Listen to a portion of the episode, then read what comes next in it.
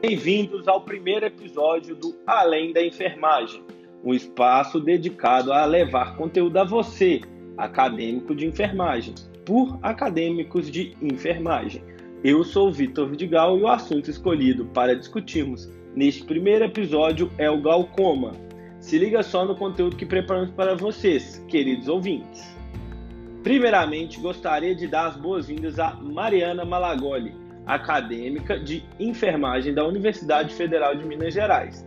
Mariana, é um prazer enorme ter você conosco. E, primeiramente, eu gostaria de iniciar este episódio perguntando a você sobre a fisiopatologia da doença. Conta pra gente, Mari.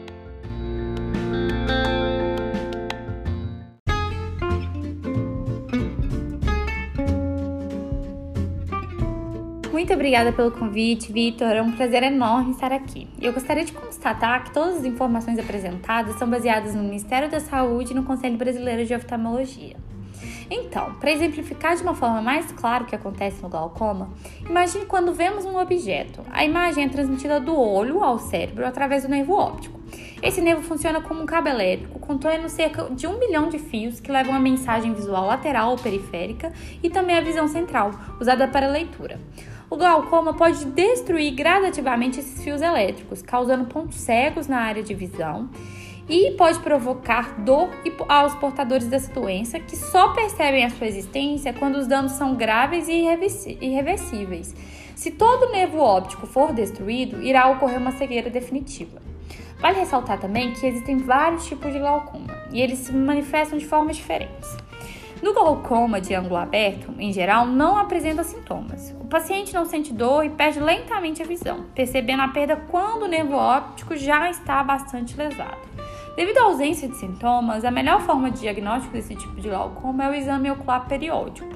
Já no glaucoma de ângulo fechado, ocorre quando o sistema de drenagem é bloqueado, geralmente pela, pela íris, que é a parte colorida do olho, e o líquido não consegue penetrar na rede trabecular para ser drenado.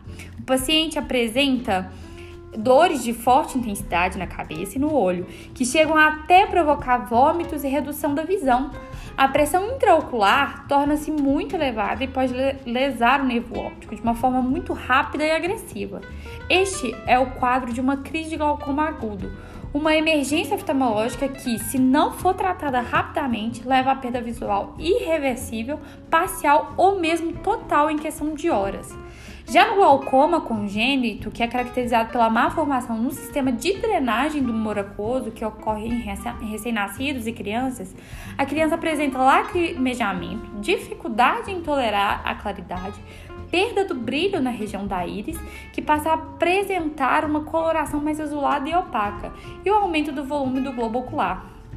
E por, por último, no glaucoma secundário, o aumento da pressão intraocular ocorre após doenças inflamatórias, como a catarata avançada, alteração do pigmento naturalmente existente dentro dos olhos, hemorragia e obstrução dos vasos intraoculares.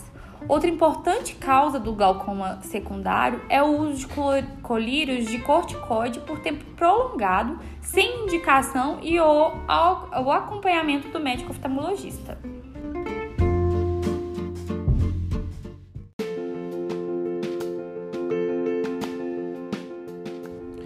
Então, Mariana, e aí? Existe algum fator que seja mais incidente e comum aos tipos de glaucoma?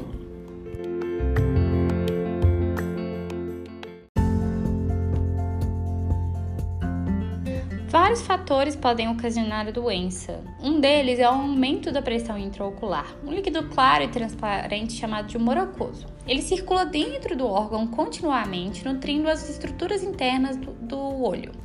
E se o sistema de drenagem do olho entope, a pressão intraocular aumenta e com o tempo pode causar danos irreversíveis ao nervo óptico. Temos que lembrar também, Vitor, que o glaucoma não significa apenas a pressão intraocular elevada. Muitos portadores da doença podem apresentar a pressão intraocular normal nos exames de rotina e ainda assim demonstrarem perda do campo visual.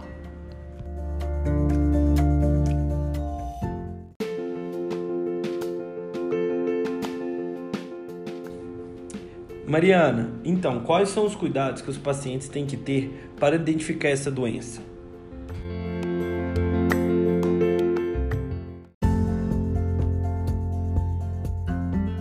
O mais importante é consultar regularmente o oftalmologista, principalmente a partir dos 35 anos. O diagnóstico precoce da doença é fundamental para o controle e nunca deixar de se cuidar e manter o tratamento, muitas, porque muitas das pessoas deixam de seguir as recomendações do médico, primeiro pela ausência de sintomas e depois porque os medicamentos são caros e esse descuido pode ter graves consequências.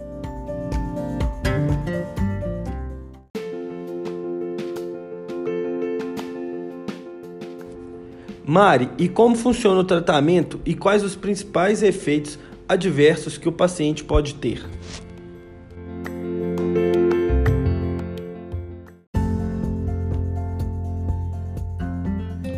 Primeiramente, Vitor, nós temos que destacar que o objetivo principal do tratamento de glaucoma é a redução da apio.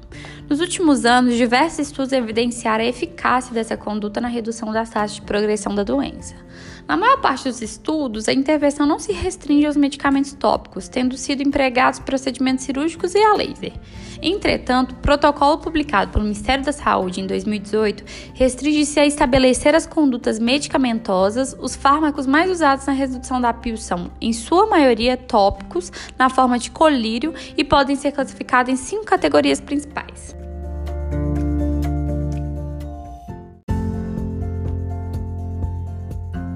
Os antagonistas beta-bloqueadores adrenérgicos e o fármaco de escolha para o tratamento do glaucoma é o maleato de timolol. A solução, é, ela menos concentradas são utilizadas no início do tratamento e mais concentradas permite ajuste de dose. A posologia recomendada é uma gota duas vezes ao dia por olho afetado. O medicamento atualmente empregado no controle do glaucoma e que contém drogas beta-bloqueadoras adrenérgicas reduzem a pressão do humor aquoso sem interferir em seu escoamento. Possivelmente diminuem a produção do AMP cíclico no epitélio não, não pigmentado do corpo ciliar e podem reduzir em até 30% a produção do humor aquoso. Os beta-bloqueadores apresentam muitos é, possíveis efeitos colaterais. Pacientes devem ser inquiridos quanto à presença de hiperreatividade brônquica, bloqueio cardíaco ou miastenia graves, graves antes de se iniciar a terapêutica, pois essas drogas, elas, elas, pois essas doenças podem se agravar com o uso desses colírios.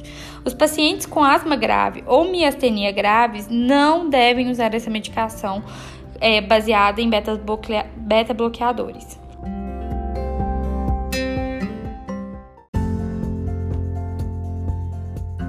Nos parasimpático-miméticos, o principal fármaco utilizado é a pilocarpina. O mecanismo de ação dessas drogas mióticas é aumentar o escoamento do mucoso via trabeculado. Eles agem na fenda sináptica do músculo ciliar de maneira direta, mimetizando a acetilcolina, ou de maneira indireta, inibindo a colinesterase, enzima que degrada a acetilcolina. E dessa forma promovem contração desse músculo. Essa contração aumenta a acomodação, provoca a anteriorização do cristalino, traciona a íris e finalmente traciona o esporão escleral, o qual modifica a conformação da malha trabecular e do canal de Schelm. São poucos os, os, os, utilizados, pois têm muitos efeitos adversos e pouca adesão ao tratamento, pois devem ser usados idealmente de 4 em 4 horas. Porém, devido ao comprovado efeito hipotensor e baixo custo, não devem ser esquecidos como opção terapêutica.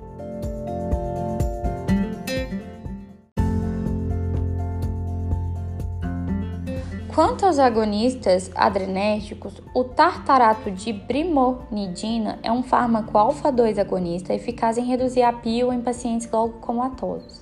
Ele é altamente seletivo e é uma droga adrenérgica com altíssima afinidade em receptores alfa-2. Ele mostrou ter eficácia comparado ao timolol, é, ele é um medicamento encontrado na forma de colírio em solução aquosa estéreo a 0,2% e a postologia recomendada é uma gota três vezes ao dia por olho afetado. Ele é contraindicado para pacientes com alergia a qualquer um dos componentes da fórmula e em pacientes em tratamento com medicamentos que contenham substâncias inibidoras de monoamino oxidase. Não deve ser utilizado durante a gravidez e a amamentação, exceto sob orientação médica. Em alguns pacientes, a eficácia do produto pode diminuir no decorrer do tratamento. Essa perda de efeito pode surgir após períodos variáveis de tratamento, devendo ser monitorada com rigor pelo seu médico.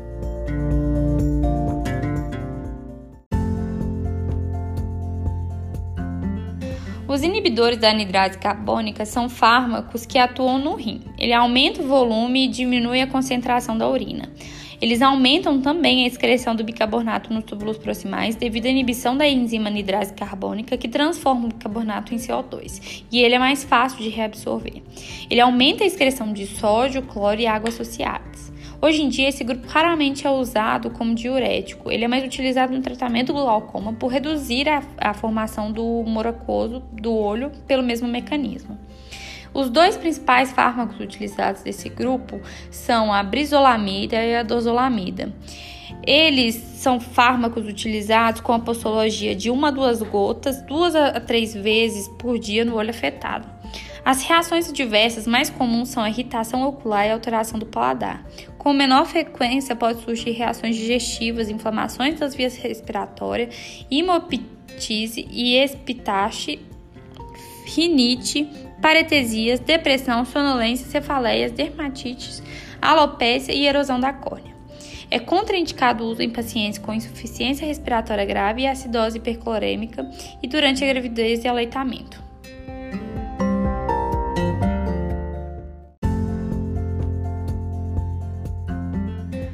Quanto aos análogos das prostaglandinas, eles são os medicamentos mais recentes utilizados no tratamento clínico do glaucoma. Eles são derivados das, das prostaglandinas alfa-2 e atuam aumentando a atividade da metaloproteinases, o que leva à alteração da matriz extracelular, permitindo assim um maior escoamento do moracoso através da via uveoscleral. Vale ressaltar também, Vitor, que a posologia desse medicamento envolve vários fármacos que estão no grupo. Vou citar alguns deles. A travoprosta é um análogo das prostaglandinas lançados recentemente e ele possui é, pouca ou nenhuma afinidade com os receptores prostanoides e apresenta grande redução na pressão intraocular com pouca flutuação durante o dia, mostrando efeito semelhante ao da lanoprosta com bom efeito em pacientes de raça negra, diminuindo a pressão a 2 milímetros de mercúrio. Ele varia a posologia recomendada em uma gota uma vez ao dia no olho afetado à noite. E a binatoprosta, outro análogo dessa prostaglandina lança, é, lançado recentemente, ele também é, é eficaz uma gota uma vez ao dia por olho afetado, preferencialmente à noite.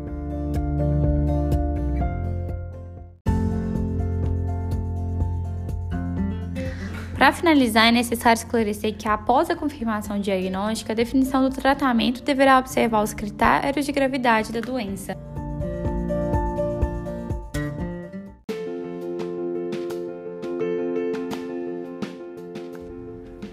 Sensacional, Mari. Mais uma vez, muito obrigado pela sua participação.